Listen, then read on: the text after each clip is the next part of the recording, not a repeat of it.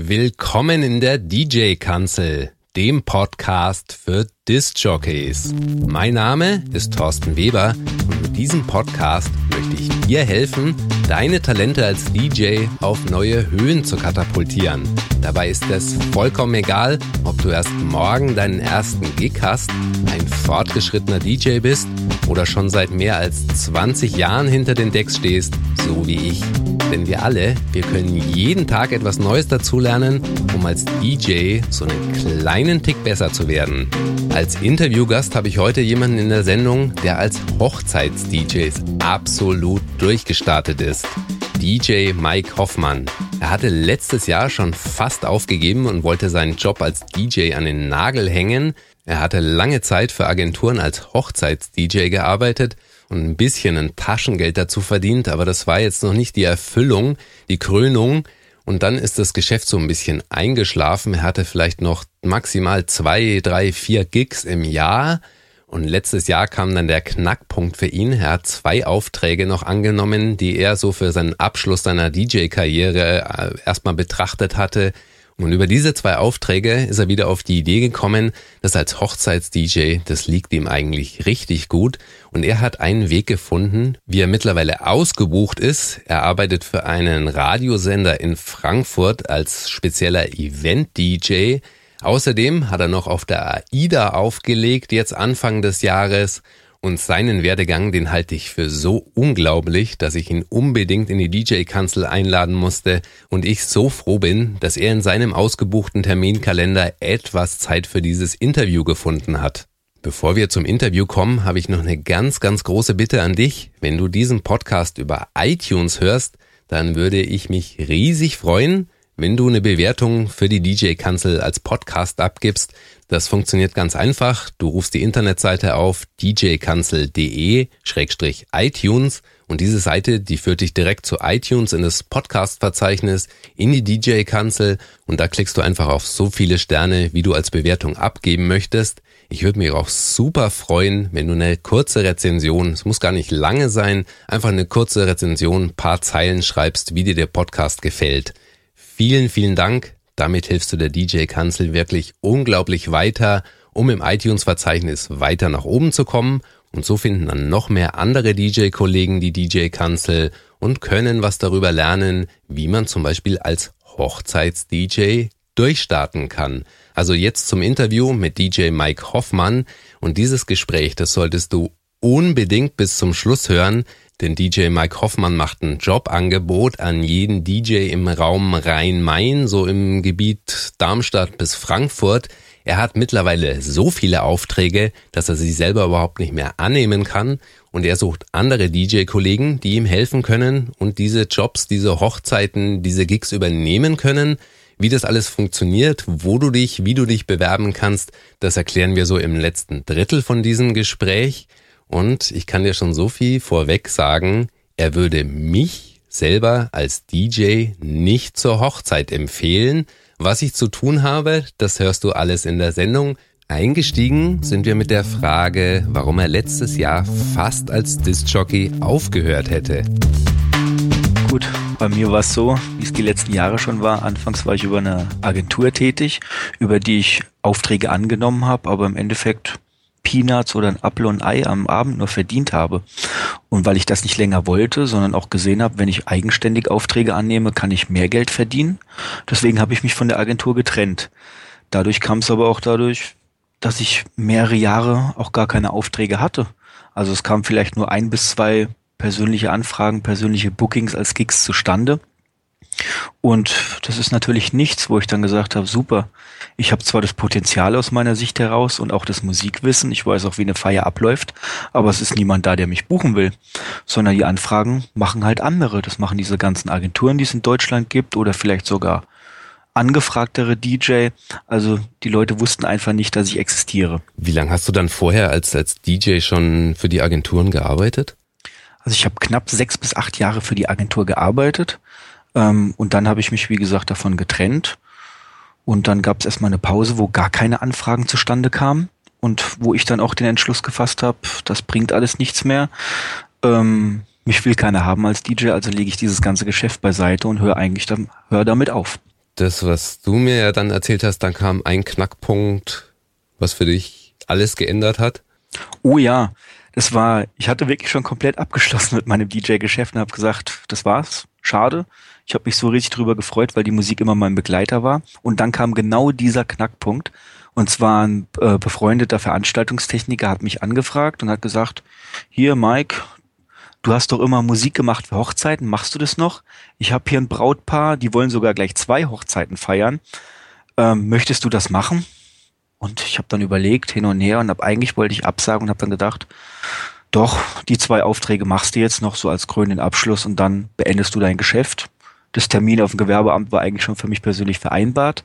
Und kurz bevor ich dahin wollte, kam dieser Anruf von diesem Veranstaltungstechniker. Dass du, äh, das mit den zwei Hochzeiten musst du mir vielleicht erklären, wenn ein Brautpaar zweimal heiratet.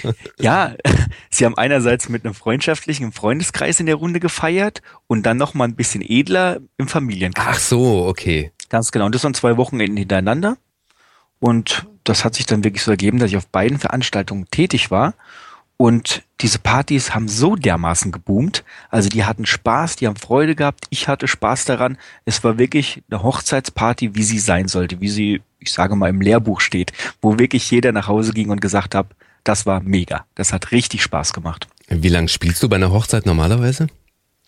Es ist ganz unterschiedlich. Also meine Bookings passieren zwischen fünf und zehn Stunden.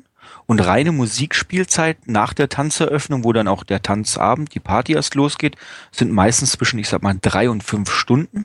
Und an dem Abend hat sich das, glaube ich, gleich auf sieben oder acht Stunden hinausgezögert, weil die Leute einfach nicht mehr aufhören wollten zu tanzen. Das heißt, die, das, sind dann die richtigen Partys, wenn früh die Sonne aufgeht und sozusagen. Ja. Ganz so lang ging's jetzt nicht, aber es war nah dran. Okay.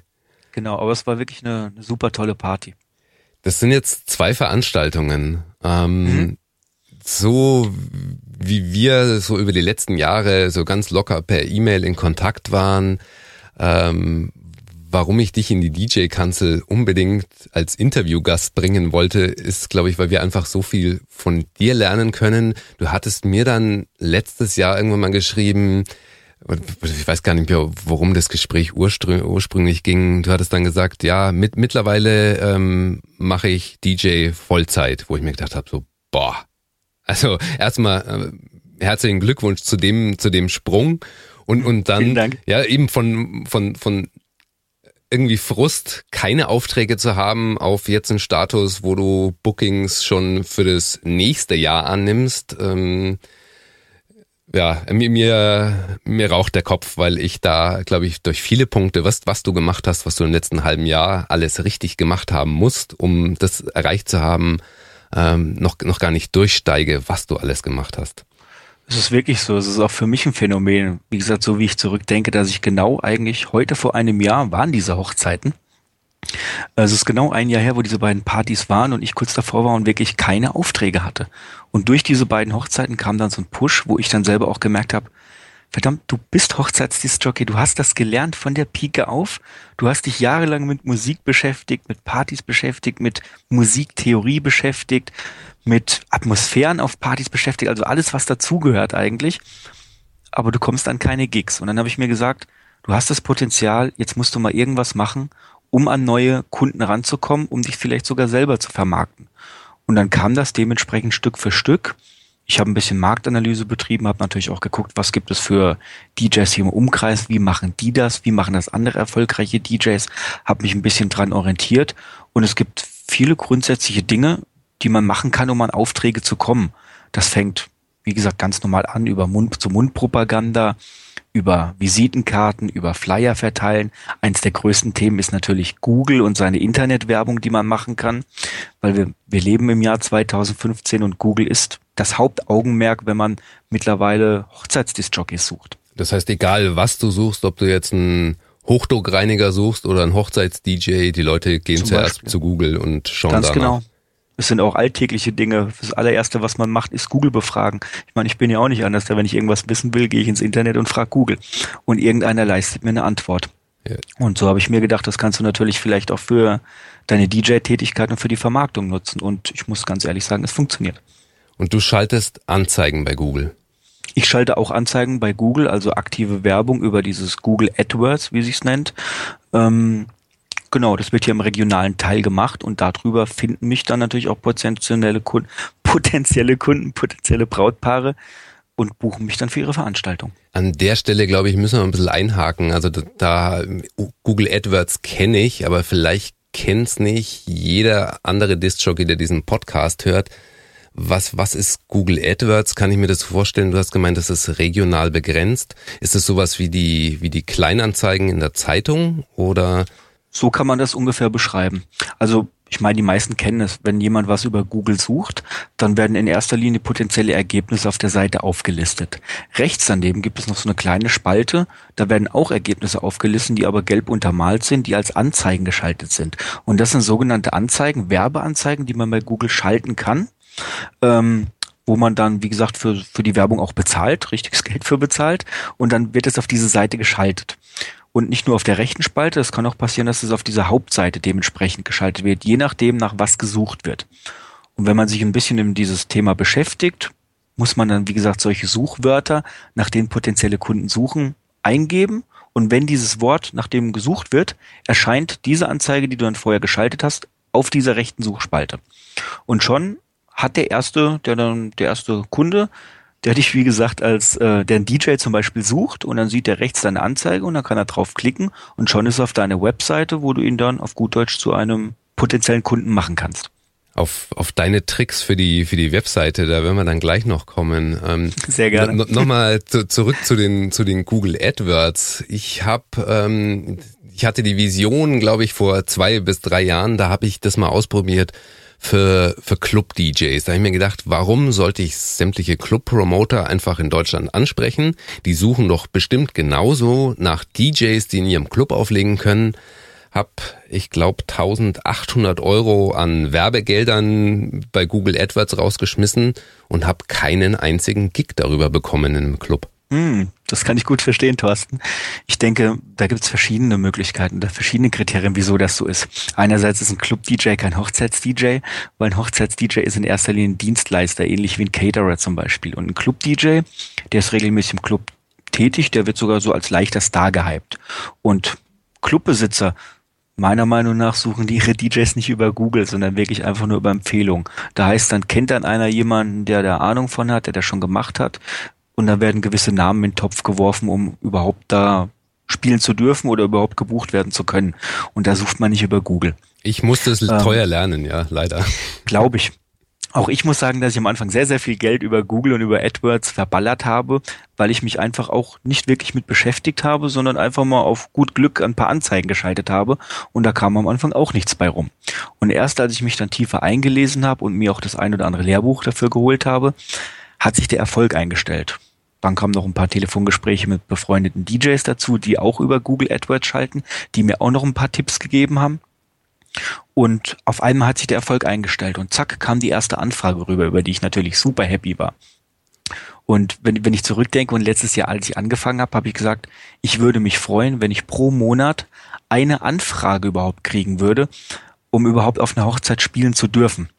Weil wenn ich die letzten zehn Jahre zurückdenke, da kam wirklich nichts bei rum. Da habe ich zwei bis drei Gigs pro Jahr gemacht und es waren auch wirklich nur zwei bis drei Anfragen, die ich pro Jahr gekriegt habe. Über die Agenturen damals, oder? Mm, nee, als ich dann auf eigenständige Basis ah, versucht okay. habe zu arbeiten. Über die Agenturen wirst du ja regelmäßig mit Aufträgen versorgt.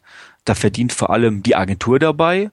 Du einen kleinen Teil davon, aber nichts was, wo man jetzt sagen würde, dafür lohnt sich ein DJ-Geschäft, dafür lohnt es sich abends großartig wegzufahren, noch weite Wege zu riskieren ähm, es ist ein Kosten-Nutzen-Risiko. Also wenn man anfangen möchte und dieses Geschäft lernen möchte, ist so eine Agentur wirklich nicht schlecht, aber Geld verdienen tut man damit nicht wirklich. Okay, jetzt war dein Ziel, eine Anfrage pro Monat oder ein pro Booking Monat pro Monat darüber zu, zu generieren. Genau, erstmal würde ich, hätte ich mich riesig drüber gefreut, wenn ich pro Monat mal eine Anfrage kriege und vielleicht im Jahr einfach nur mal drei, vier, fünf direkte Booking-Gigs kriege, weil ich einfach weiß, okay, ich verdiene an einem Abend dann nicht über eine Agentur wie zum Beispiel nur 60 bis 80 Euro, sondern ich verdiene, wenn ich Glück habe, als günstiger Hobby-DJ zwei, drei, vielleicht 400 Euro. Das war schon, das ist natürlich eine Menge Geld.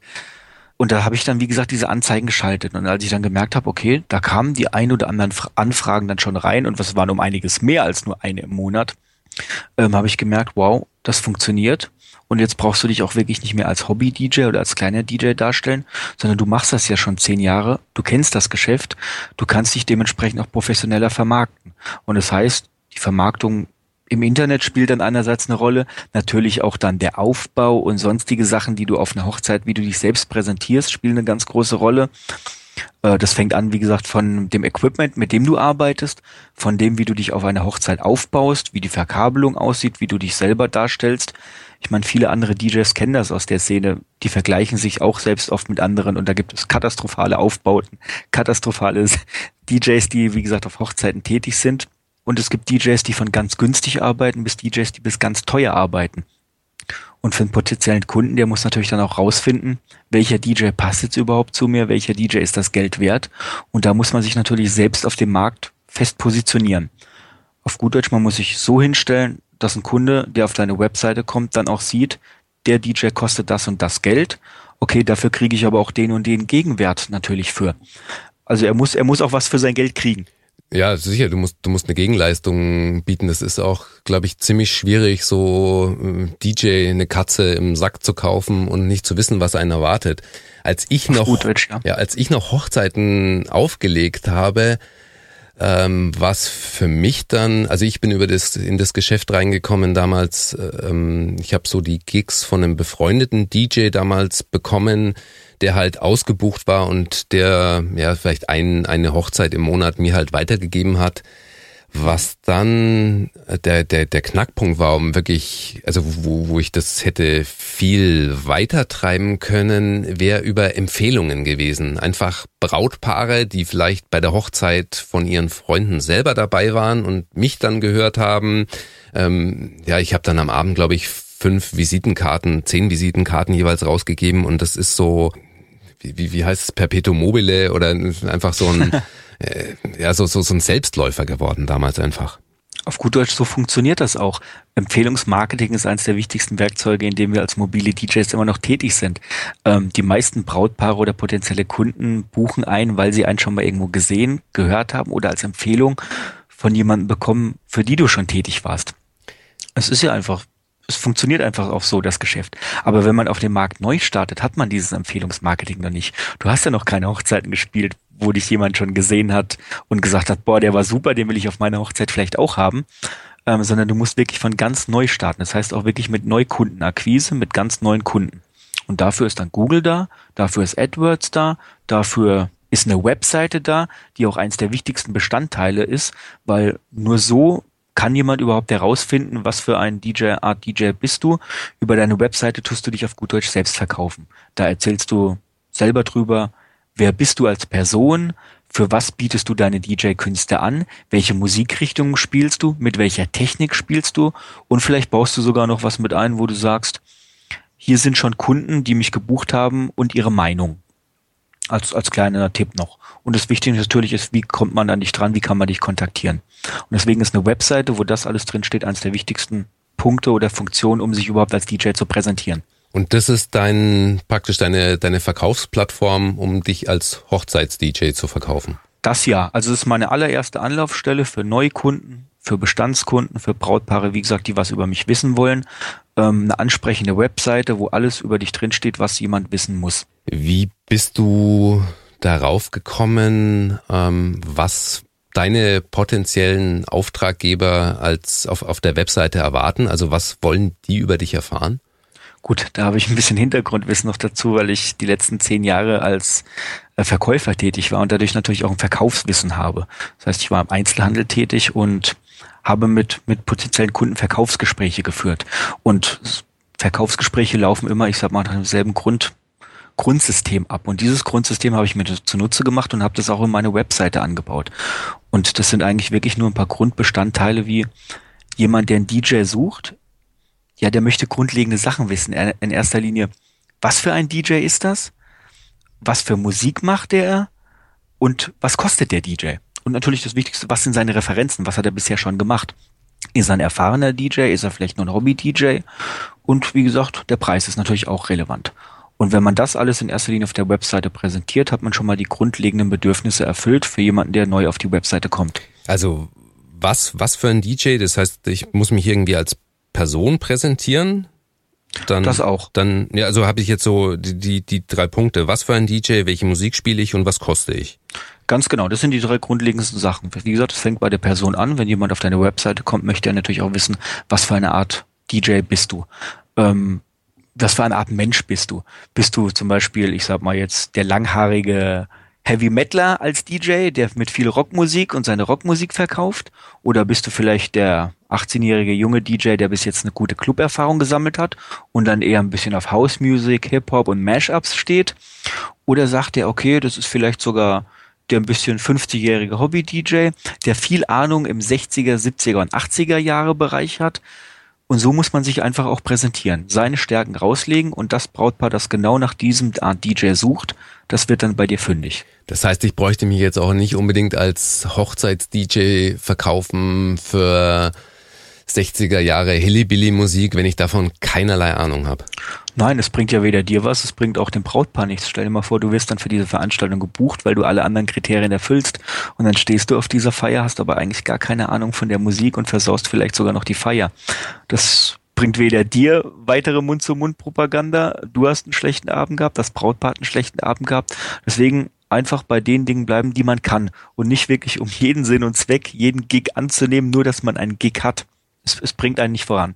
Also ich habe auch schon viele Gigs angenommen, wo ich keine Ahnung hatte, wo ich dann irgendwelche, das waren jetzt keine Hochzeitsfeiern, aber riesengroße Gartenpartys, wo ich dann mehr orientalische Musik auflegen sollte, so am Anfang, wenn es Essen gibt, irgendwie bis zum Feuerwerk. Und da habe ich mich teilweise schon, ja, es hat viel Vorbereitungszeit gekostet, um, um mich auf diese Musik, äh, mich daran zu gewöhnen, um überhaupt ein Gefühl für irgendwie diesen orientalischen Sound zu bekommen, dass ich da guten Gewissens mich hinstellen konnte und wenigstens zwei Stunden lang ja so, so sowas einfließen lassen konnte. Das stimmt.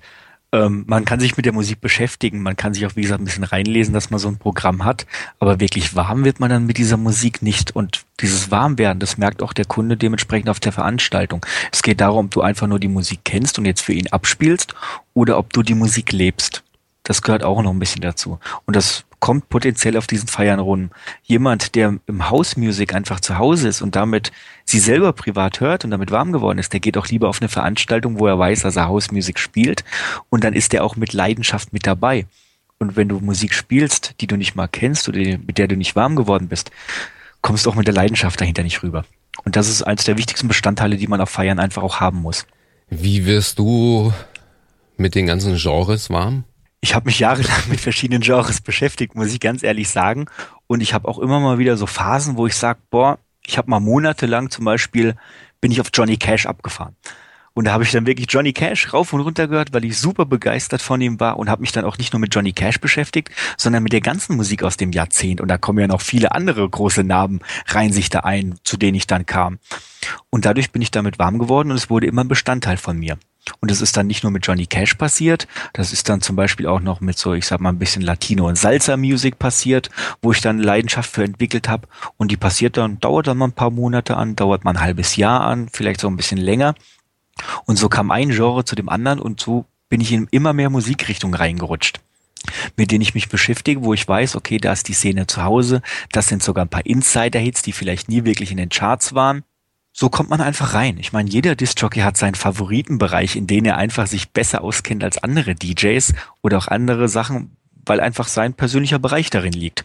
Und wenn man den erweitert auf unzählige Richtungen, dann ist man natürlich für Hochzeiten perfekt aufgestellt, wo gerade von jung bis alt jede Generation vertreten ist mit einem anderen Musikgeschmack. Das fand ich immer das Schwierige bei Hochzeiten, deswegen habe ich dann aufgehört. Also erstmal aufgehört mit deinen Tipps, glaube ich. Jetzt wäre ich da in in die Branche wieder so ein bisschen die Fühler reinstrecken, weil es mich einfach interessiert.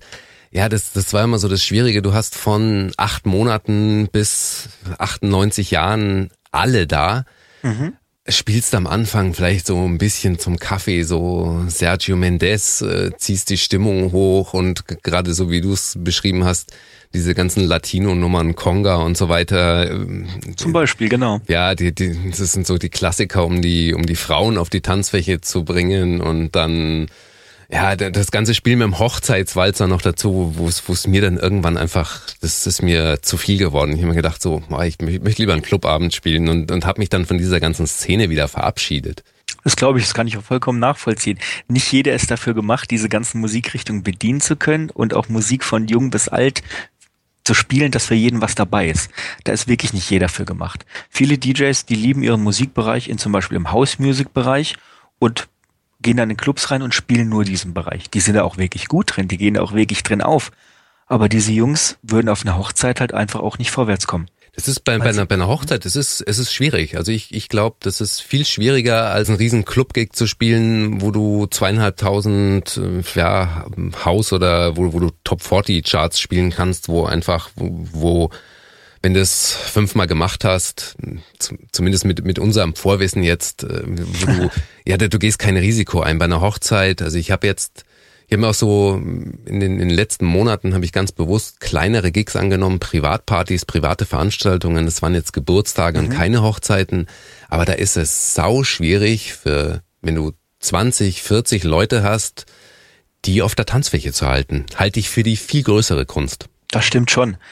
Ich sehe sogar eher den Vorteil darin als im Clubbereich, dass man, wie gesagt, so flexibel ist in diesen Musikrichtungen. Man sieht, dass das, wenn das eine nicht funktioniert, gibt es immer diese, diese sogenannten Burner-Hits, die eigentlich für volle Tanzflächen sorgen. Das sind altbekannte Hits, wie unter anderem zum Beispiel das Safri-Duo mit Play the Life, also dieser Bongo-Song. Mhm. Ähm, die Disco Boys mit der Coverversion von der Manfred Mann's Earth Band mit I Came For You. Ja. Das, das sind einfach so Klassiker. Wie gesagt, die sorgen für eine volle Tanzfläche. Die spielt man oder ich, ich sage jetzt mal, der größte Hit, der für eine volle Tanzpflege aktuell sorgt und die letzten zwei Jahre schon, ist natürlich Helene Fischer und Atemlos.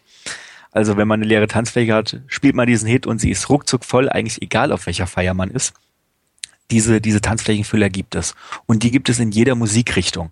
Und wie gesagt, dadurch, dass so viele verschiedene Generationen auf so einer Veranstaltung sind, kann man auch viele verschiedene Richtungen spielen mit ihren einzelnen, mit ihren einzelnen Top-Hits und sorgt so für eine volle Tanzfläche. Okay, ich rechne jetzt gerade hoch. Das sind natürlich ähm, keine Maxi-Club-Dinger. Das heißt, du brauchst mehr als 14 Songs die Stunde.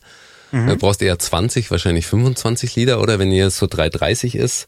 Okay. Sozusagen, ja, ganz genau. Jetzt, jetzt kommt der Mathematiker in mir. So wie, wie, wie, wie viel Top-Hits aus den letzten 50 Jahren habe ich. Ähm, ja, ich, ich, ich verstehe deinen Punkt. Das ist eigentlich, so wie du es jetzt beschrieben hast, äh, das einfachste Spiel. Und genommen, ja. Das Wichtigste ist sowieso auf Privatveranstaltungen Hits, Hits, Hits zu spielen äh, weil die kennt jeder. Keiner bringt was, wenn er den Insider Club Hit aus den aus der letzten, wie gesagt, Top 100 Dance Charts hat, den aber Opa, Oma oder die letzte Generation einfach nicht kennt, sondern wirklich nur die Jugend. Sowas kann man spielen, aber dann eher zur späteren Stunde.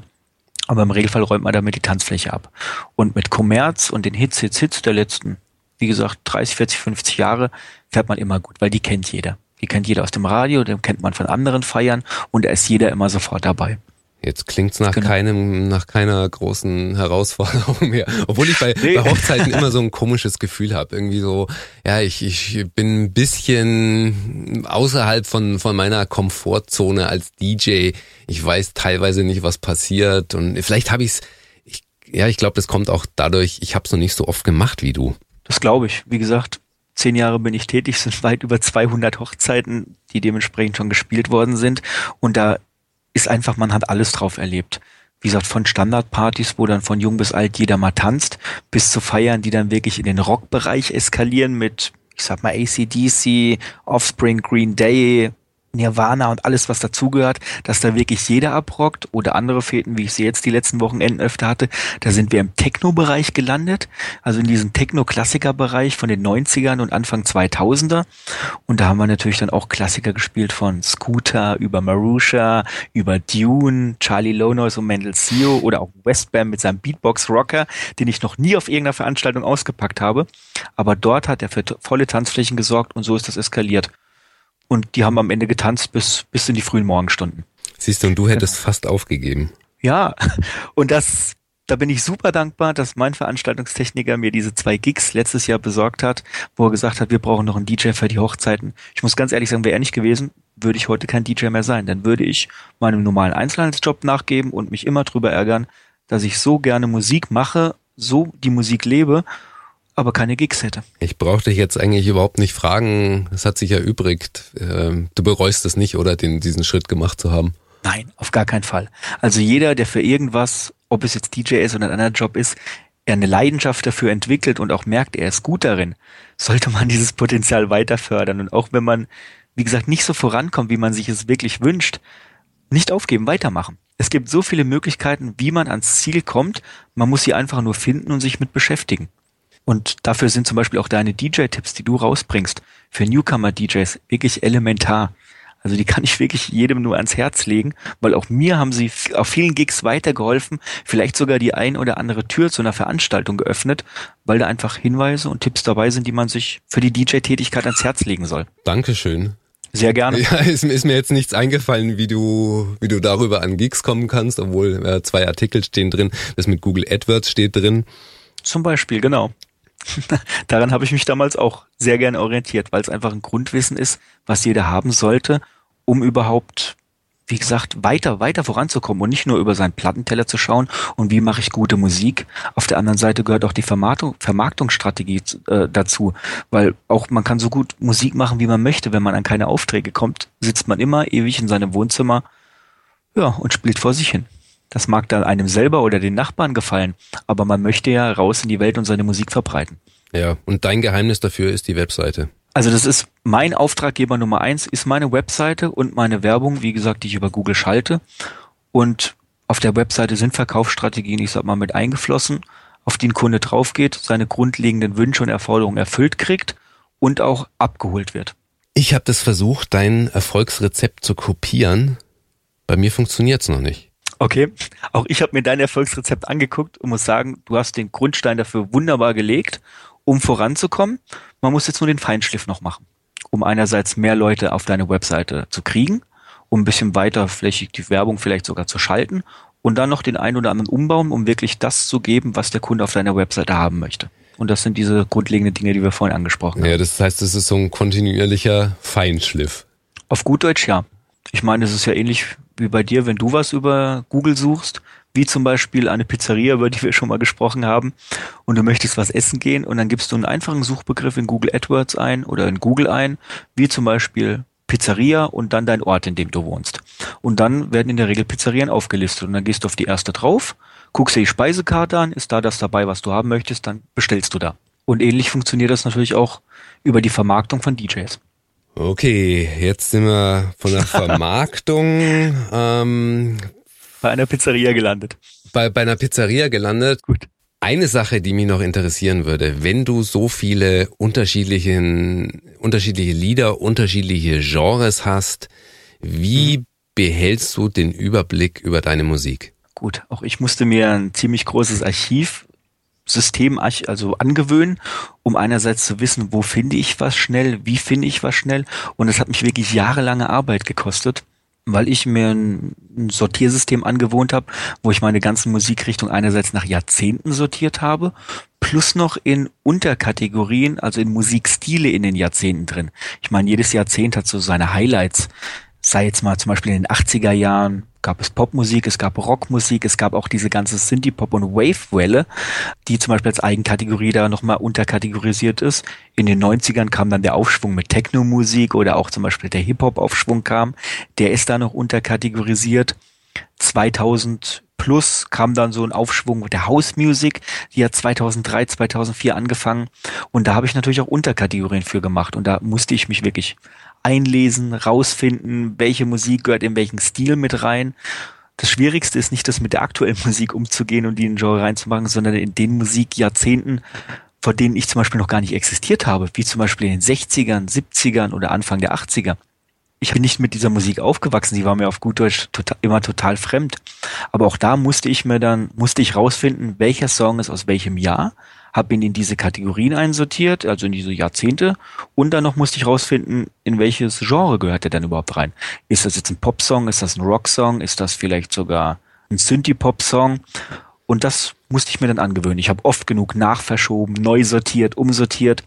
Und mittlerweile bin ich so gut sortiert, dass ich auf gut Deutsch mein DJ-Set einem anderen DJ geben könnte und er würde einwandfrei mit zurechtkommen. Das heißt, wenn ich da in die Kategorie Synthie Pop dann äh, reinklicke, ähm, dann sehe ich da 20 Titel drin. Da sind um einiges mehr als 20 Titel drin. Also sind in erster Linie wirklich nur Hits, Hits, Hits. Äh, also wirklich alle Top-Hits der, der 80er Jahre zum Beispiel. Aber ich, ich gucke jetzt gerade mal rein. Und da sind jetzt auf gut Deutsch knapp 200 Titel drin und es sind wirklich nur die bekanntesten Songs. Und da sind Sachen dabei, wie gesagt, von Alpha Will über Depeche Mode, über Camouflage oder Bronzegebiet, äh, damit man auch weiß, wenn jetzt zum Beispiel auf einer Hochzeit jemand zu mir ankommt und sagt, du spiel doch mal was auf den 80ern, dann muss ich nicht immer erst nachdenken und zu, und zu überlegen, welcher Song ist denn jetzt wirklich aus den 70ern, welcher ist aus den 80ern, weil ich da drin einfach nicht aufgewachsen bin oder mich damit, weil ich einfach jünger bin als dieses als diese Art. Deswegen musste ich mir diese Sortierung angewöhnen. Und jetzt kann ich direkt klar sagen, ich habe Songs, die sind nur aus den 80ern. Und da ist noch kein Song dabei, der zum Beispiel mehr in die 70er reingeht. Und das kann ich auch in diesen Unter, Unterstilen, in diesen Genres machen. Als Beispiel, es kommt einer zu mir an und sagt, er will zum Beispiel ein bisschen Glamrock haben. Und ich sag, boah, Glamrock habe ich noch nie in meinem Leben gehört. Ähm, aber es war eine angesagteste, eine angesagte Richtung damals. Und dann kann ich direkt, wie gesagt, zurückgreifen und kann dann zum Beispiel einen schönen Song von T-Rex spielen mit seinem Hot Love zum Beispiel, den ich da einkategorisiert habe. Und so kann ich natürlich auch Wünsche erfüllen aus einzelnen Kategorien und da kann auch dann, ich sag mal, der Opa auf einer Hochzeit zu mir ankommen und sagen, spiel doch auch mal was für mich, spiel doch mal was aus meinem Jahrzehnt. Und dann weiß ich, okay, ich kann zurück in meine 50er, 60er oder 70er zum Beispiel reingehen und habe dann auch passend was für ihn dabei. Woher weißt du dann, dass die Lieder funktionieren? Äh, das habe ich ausprobiert. Ach so, das ist einfach über jetzt über die, über die, über die letzten Jahre, wo, wo du vorher auch schon für die Agentur dann aufgelegt hast. Auch. Einerseits habe ich da getestet und habe natürlich auch bei vielen Songs gemerkt, boah, die gehen gar nicht. Dann habe ich mir mich früher damit beschäftigt, welche Chartpositionierung haben die, wie lange waren die in den Charts drin und habe dann gemerkt, okay, umso länger so ein Hit natürlich auf Platz eins war, umso eher ist er bekannt, umso eher würde jetzt auch jemand darauf tanzen, wenn ich den jetzt natürlich auch spiele. Okay, das ist interessant. Das heißt, es ist gar nicht mal die, die Peak-Position von dem Lied, sondern um, da fehlt mir natürlich Helene Fischer ein, die seit, mhm. was weiß ich, 95 Wochen in den Top 20 steht. Ja, okay. Ganz genau. Und ich sage mal, wenn wir jetzt nochmal 20 Jahre vorangehen und irgendeiner sagt, spiel doch mal Musik von damals aus dem Jahr 2014, 2015. Und ich gucke mal eine Liste rein. Das erste, was mir reinfällt, ins Auge sticht, wird wahrscheinlich Helene Fischer und Atemlos sein. Und ich spiele diesen Hit und alle stürmen auf die Tanzfläche und sagen, weiß noch, damals, zwei Jahre lang hat uns dieser Hit begleitet, egal wo wir waren. Und das sind einfach so Sachen. Was? Und so passiert das natürlich auch bei den 70ern, 80ern und 90ern. Die, also diese Chartposition, wie, wie lange ist ein Lied in den Charts? Weil dann kannst du ja auch, dann fällt die neueste Avicii-Nummer oder Summer oder sowas vielleicht eher raus und du siehst ähm, über, über die Laufzeit. Okay, ja, damit hatte ich mal ein Problem. Wie, wie soll ich ein Lied aus den 60ern, was ich vielleicht also im Hinterkopf vielleicht schon hundertmal gehört habe, aber wie, wie soll ich, wenn ich fünf Songs in der Liste habe, äh, entscheiden, welcher davon ist der größere Hit? Das natürlich auch, wie soll man testet es auf Veranstaltungen, mhm. dann weiß man, okay, was kommt eher an, äh, was sind die bekannteren Songs, ähm, oder was sind vielleicht sogar Insider-Hits aus, aus gewissen Szenebereichen und die kann man dann dementsprechend einfach spielen. Gut. Helene Fischer, da denke ich zuerst, da muss er dann schon echt Dienstleister sein. Da musst du mittlerweile wirklich Dienstleister sein. Also ich denke jetzt vom Musikgeschmack musst du ja teilweise dann schon, also ich müsste über meinen Schatten springen. Ich habe Helene Fischer bisher nicht nichts gegen Helene Fischer. Ich bewundere ihre Gesangskünste. Ich bewundere das, wie sie die Lieder vermarktet, sie sich selbst vermarktet von Fernsehshows bis Werbung will ich, will ich überhaupt nichts absprechen, aber das sind so Sachen wie äh, ja, Cut and Eye Joe spiele ich auch eher weniger. Also bloß, wenn mich der Veranstalter dazu prügelt.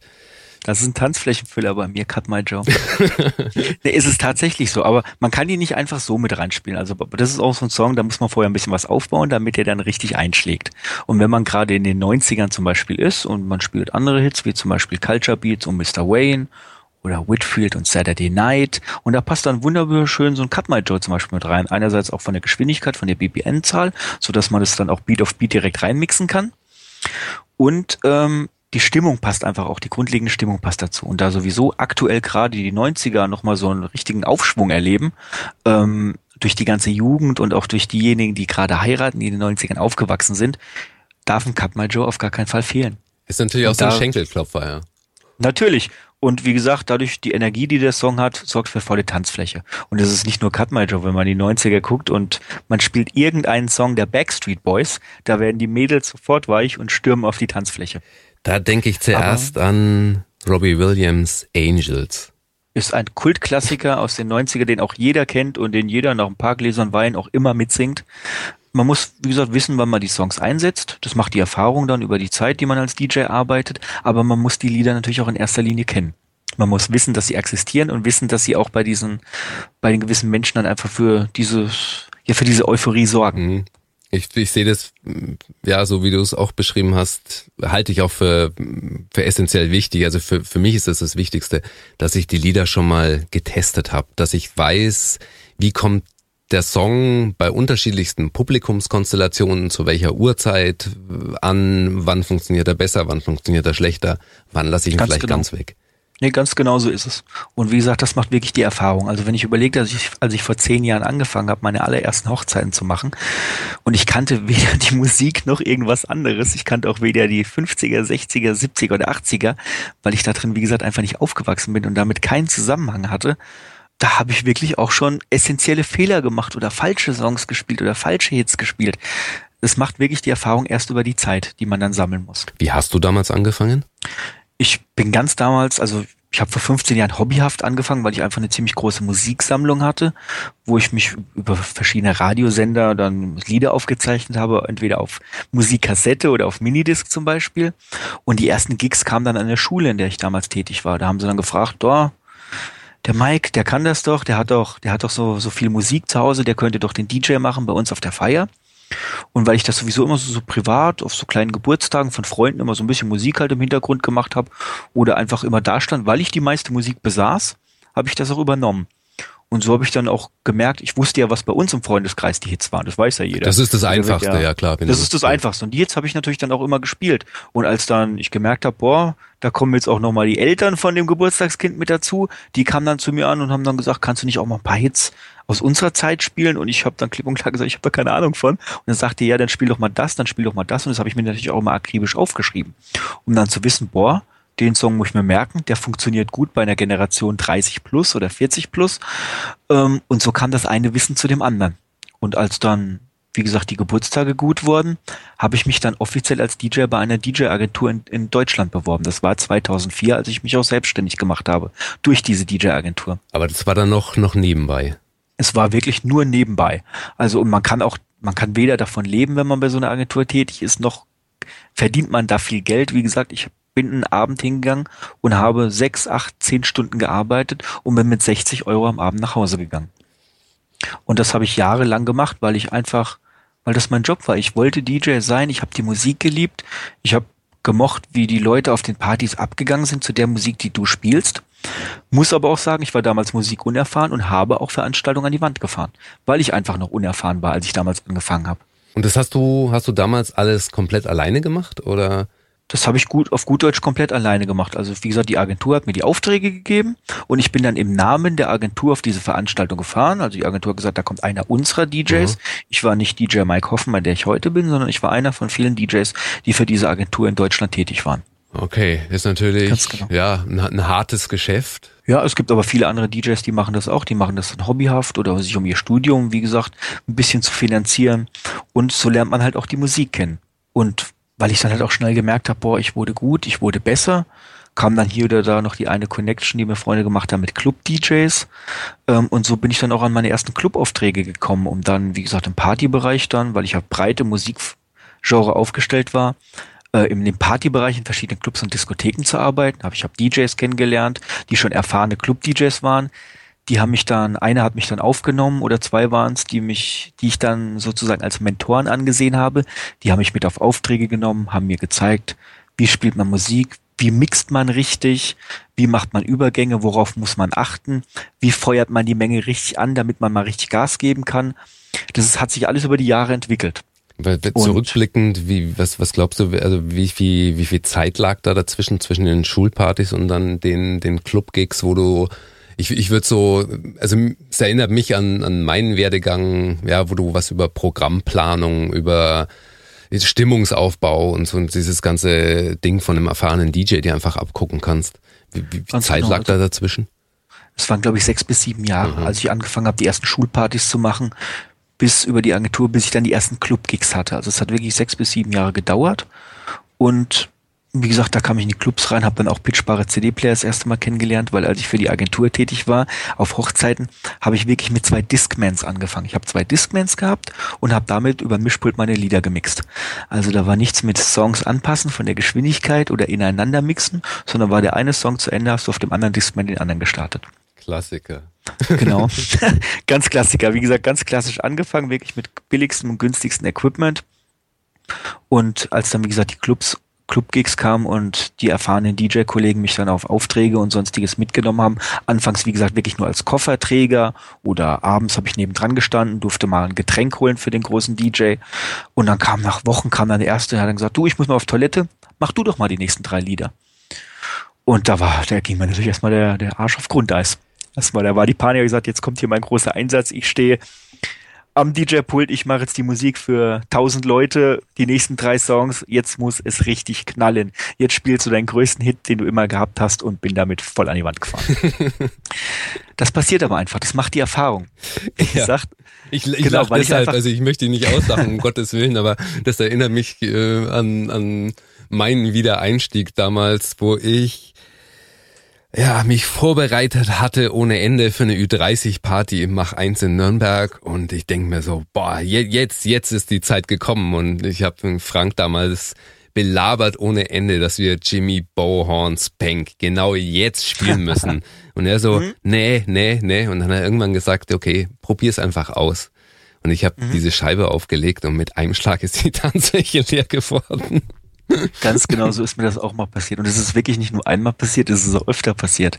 Und nicht nur, äh, als ich nur mal zwei, drei Lieder machen musste, als ich dann, ich glaube, ein halbes Jahr später meinen ersten eigenen DJ-Gig an einem Abend gekriegt habe, habe ich mich akribisch darauf vorbereitet. Ich habe früher jedes Lehrbuch gelesen, was es für DJs gab, sei es das von Dirk Duske gewesen oder das von Marco Holtwig, die mir wertvolle Tipps an die Hand gelegen haben. Und da waren natürlich auch Playlisten drin, Tipps drin. Und ich habe gesagt, der hat da eine Top-Playliste drin. Die funktioniert ja eins zu eins. Und genau so, wie sie da drin ist, übernehme ich sie auf diese Party. Ich kann nur jedem ein Herz legen, macht das nicht. Macht das niemals. Nehmt nicht vorgefertigte Playlists über, sondern reagiert abends persönlich auf Wünsche und auf Gäste und auf das, was die Leute hören wollen. Bei mir war es tatsächlich so, ich habe diese Playliste genommen und keine Sau wollte die Songs aus dieser Playliste hören. Kein Mensch hat dazu gepasst, äh, getanzt, keine, kein Mensch hat dazu Party gemacht. Ich war einfach froh, dass es ein sogenannter Partyabend war mit All You Can Drink und dass sich die Leute einfach innerhalb von ein paar Stunden so ins Koma geschossen haben, dass denen dann irgendwann einfach nur egal war, was sie gehört haben. Und dann habe ich die letzten zwei Stunden doch noch mit ein paar Leuten auf der Tanzfläche eine schöne Party gefeiert. Das heißt, da kannst du dann die mit Mitgröllnummern und die ähm Ganz genau. Aber wie gesagt, ich, ich kannte weder die Songs noch die Wirkung auf der Tanzfläche, deswegen habe ich wirklich so eine Playliste damals übernommen und das ist zehn Jahre her. Und in diesen zehn Jahren hat sich einfach wirklich genug entwickelt, ich habe genug Fehltritte Tritte gehabt anfangs und irgendwann dann jetzt, wie gesagt, für mich ein Erfolgsrezept rausgefunden, wie komme ich an neue Aufträge dran, wie funktionieren die Partys, so dass wie gesagt Brautpaare, Geburtstagskinder und Gäste zufrieden sind und bei mir wirklich nächtelang durchtanzen und im Nachhinein sagen, DJ, das war geil, das war richtig geil. Das hat genau unseren Musikgeschmack getroffen. Unsere Gäste waren begeistert und sowas dann erst zu kriegen, da war ich richtig stolz drauf. Und es hat sich durch diese beiden Feiern, die ich letztes Jahr, wie gesagt, als Empfehlung gekriegt habe, das erste Mal entwickelt. Und ich dann erst gemerkt habe, du hast das Potenzial, du hast das Können. Und dieses Jahr, äh, letztes Jahr bin ich dann damit auf gut Deutsch durchgestartet. Von null Aufträgen, die ich letztes Jahr hatte, auf komplett ausgebucht dieses Jahr, plus die ersten Anfragen jetzt schon für 2016. Lohnt sich dann überhaupt noch, dass ich Hörer oder potenzielle Interessenten bei dir melden für, für Aufträge? Sehr gerne. Also ich, ich muss es sagen, es ist ja nicht nur, dass es komplett ausgebucht sind, sondern dass einfach auch mehr Anfragen reinkommen, als ich überhaupt bedienen kann. Ähm, und dadurch, dass ich einfach auch erlebt habe, dass es auf dem Markt viele DJs gibt, ähm, die nicht so gut sind oder die ich ungern auf einer Hochzeit sehen würde, auch als Gast selber, empfehle ich natürlich auch gerne Kollegen weiter an diese Brautpaare, die mich anfragen. Und diese DJs müssen natürlich gewisse Grundkriterien erfüllen, wie zum Beispiel, wie gesagt, einfach die Erfahrung haben, um schon mal auf Hochzeiten tätig gewesen zu sein, ähnlich gut oder professionell arbeiten, wie ich es heutzutage tue. Und an die gebe ich auch gerne dann Aufträge weiter. Und da können sich natürlich auch gerne Zuhörer oder Hörer hier von dem Podcast, die aus der Region Rhein-Main kommen, Frankfurt im Umkreis, bei mir melden und einfach sagen, boah, ich bin ein guter DJ, ich kenne mich auch auf Hochzeiten aus, aber ich komme gerade einfach nicht an Aufträge ran, weil ich nicht weiß, wie es funktioniert. Die dürfen sich natürlich gerne bei mir melden, weil ich weiß, es gibt so viele gute DJs hier auf dem Markt, wie ich damals auch einer war, aber die einfach nicht an Aufträge rankommen. Und denen kann ich gerne auch weiterhelfen und auch gerne Aufträge weitergeben, wenn sie, wie gesagt, gewisse Grundkriterien einfach erfüllen dafür. Wunderbar. Vielen, vielen Dank für das Angebot. Gebe ich, Sehr gerne. Gebe ich gerne weiter. Ähm, wo, wo, wo soll sich der Hochzeits-DJ oder der DJ, der in die Richtung, der von dir Aufträge haben will, die du nicht mehr annehmen kannst, weil du ausgebucht bist, ähm, ja, wo, wo sollen sich die Leute hinwenden? Gut, am besten geht es natürlich am einfachsten über meine Webseite, da stehen alle Kontaktdaten von mir da. Äh, das geht einfach über www.djmikehoffmann.de Hoffmann dabei mit zwei F und zwei N, damit es keine Schreibfehler gibt. Alternativ geht das natürlich auch über Facebook, dann kann man mir auch eine private Nachricht schicken. Das geht dann auch über www.facebook.com slash DJ Mike Hoffmann und einfach mal kurz Hallo sagen, sagen, dass Sie vielleicht den Podcast gehört haben und Interesse an diesem Angebot haben. Und da kann man sich natürlich gerne in Verbindung setzen. Super. Äh, danke, danke für das Angebot. Also ich, ich hoffe, dass du damit vielen DJs helfen kannst. Gerne. Ich denke, ich kann damit, wie gesagt, vielen DJs helfen. Ich denke auch, ich kann damit vielen Brautpaaren helfen und sie natürlich auch professionelle und gute DJs auf diese Veranstaltung dann schicken oder einfach auch wissen, dass da jemand ist, der Ahnung von der Materie hat und diesen Abend dann auch gut macht. Aber du legst Wert auf absolute Professionalität. Also du würdest dich selber von vor 15 Jahren jetzt nicht unbedingt empfehlen. Auf gar keinen, unter gar keinen Umständen, nein. Würde ich wirklich nicht, weil einfach, wie gesagt, Erfahrung, Know-how und sonstiges nicht da war damals. Das heißt, das es, es sollte sich nicht jeder bewerten. Wie sortierst du? Du bist ja jetzt so gesehen ein bisschen ja so eine so eine Überhang äh, DJ Vermittlungsagentur, wo, wo du wo du selber alles nicht mehr bedienen kannst. Überhang ähm, DJ Vermittlungsagentur klingt auch gut. Würdest du würdest du mich empfehlen? Ich muss ganz ehrlich sagen, ich habe dich auf einer Hochzeit noch nicht erlebt. ich, ich kenne deine Referenzen als Club-DJ und ich denke auch, dass du eine Hochzeit gut machen wirst. Mich würde jetzt bei dir noch ein, zwei Kriterien erfüllen. Also ich denke, du hast die Ahnung davon, du hast die Professionalität davon, du kennst die Musik, du hast auch das Equipment dafür. Was mich jetzt noch reizen würde, ist, wie baust du dich auf einer Hochzeit auf? Wie sieht dein Aufbau aus zum Beispiel? Ist der da einfach nur so in die Ecke geklatscht mit irgendwelcher 0815 Technik oder legst du da schon Wert auf ein bisschen Qualität an Equipment, wie zum Beispiel mit Markenprodukten zu arbeiten, die auch optisch gut aussehen, die auch einen guten Klang haben? Äh, mit professioneller Technik und auch mit einer Verkabelung, die auch optisch gut aussieht. Das erlebe ich nämlich leider sehr häufig an DJs, die bauen sich dann irgendwo in so ein Eck ganz günstig auf. Da hängen offene Stromsteckdosen einfach so an den Traversen rum. Es kann Stolperfallen geben. Und das sind grundlegende Dinge, wo ich sage, das Auge tanzt mit. Oder das Auge ist, legt Wert auf Optik und auch auf einen DJ, der sich professionell aufbaut. Ah, okay. Das heißt, mit meinen zusammengestöpselten Paar 64 Scheinwerfern, die ich von vor zehn Jahren noch hab und meiner kleinen HK-Anlage brauche ich jetzt nicht unbedingt punkten.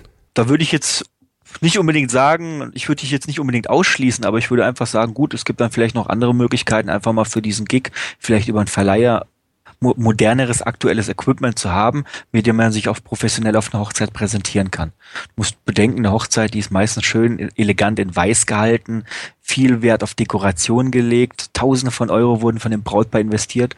Und dann steht da ein DJ in der Ecke, der vielleicht sogar noch hinter seinem DJ-Pult auf dem Stuhl sitzt, nicht mal unbedingt ein bisschen, ich sag mal, modern, peppig aussieht, die freien Kabel hängen da noch rum, Scheinwerfer sind auch schon 10 bis 15 Jahre alt.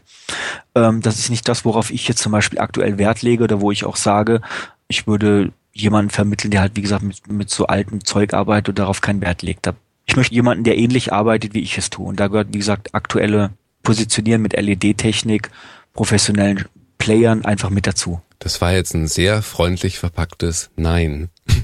ja. Nein. Wie gesagt, man kann, jeder kann an sich arbeiten. Grundkriterien müssen einfach erfüllt sein, um überhaupt an eine Anfrage ranzukommen. Und das ist natürlich, wie gesagt, die Erfahrung Hast du schon auf ein paar Partys aufgelegt? Kennst du vielleicht den Flair auf Hochzeiten? Weißt du, wie sowas abläuft? Hast du auch dementsprechend die Musik dafür?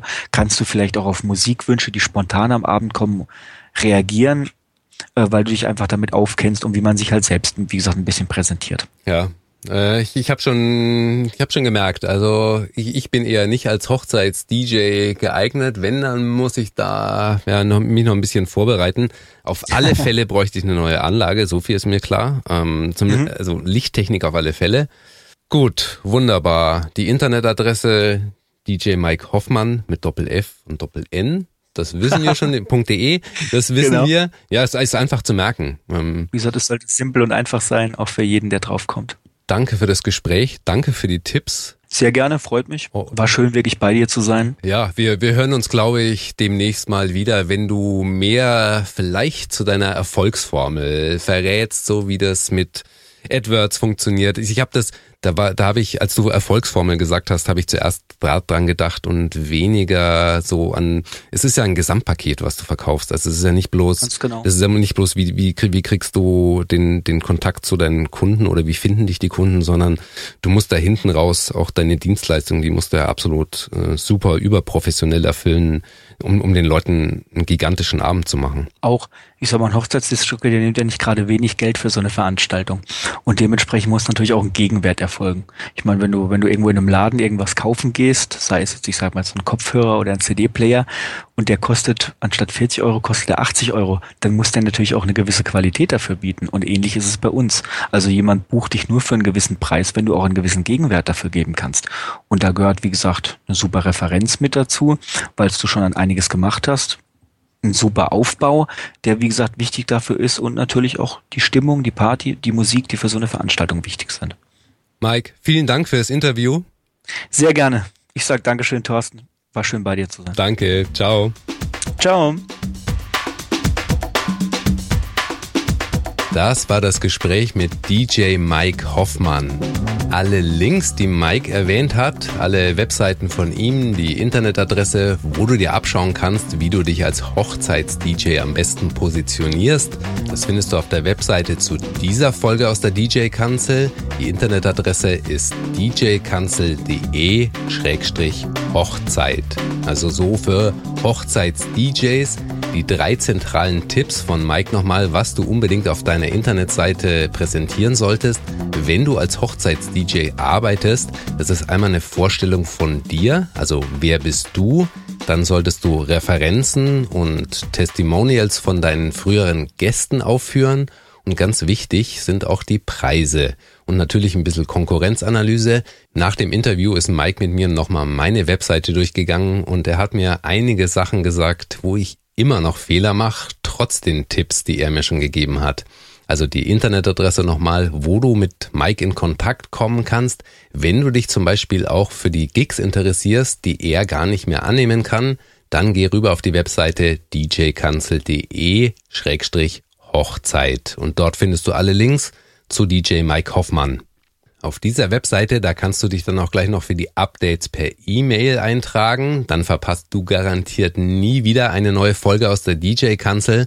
Und außerdem schicke ich dir mein kurzes E-Book Super Stimmung aufbauen, ohne dein Publikum zu kennen. Das ist ja für Hochzeits-DJs auch immer schwierig so dieses Gefühl zu bekommen, wer ist jetzt genau da und wie sortierst du so deine Musik in die richtige Reihenfolge. Also wenn du dich beim Auflegen schon mal gefragt hast, wie soll ich nur die Stimmung aufbauen, dann zeige ich dir in dem E-Book genau das und das kannst du mir gerne nachmachen. Wie gesagt, das E-Book, das bekommst du automatisch, wenn du dich für die Updates per E-Mail einträgst. Das funktioniert auch auf der Webseite djkanzel.de-hochzeit und da trägst du deine E-Mail-Adresse ein. So, und für heute halte ich dich gar nicht mehr länger auf. Ich habe meine Hausaufgaben mitgenommen, wie ich meine Bookings als Hochzeits-DJ auf eine neue Ebene bringen, in die Höhe katapultieren lasse. Das ist ein Haufen Zeug, was ich machen muss. In diesem Sinne, ich wünsche dir fantastische Gigs, mögen viele reinkommen über diese Tipps, wie du deine Webseite als Vermarktungsmaschine ausbauen kannst. Lass es krachen. Vielen Dank, dass du mich auch heute wieder in der DJ-Kanzel besucht hast. Ciao.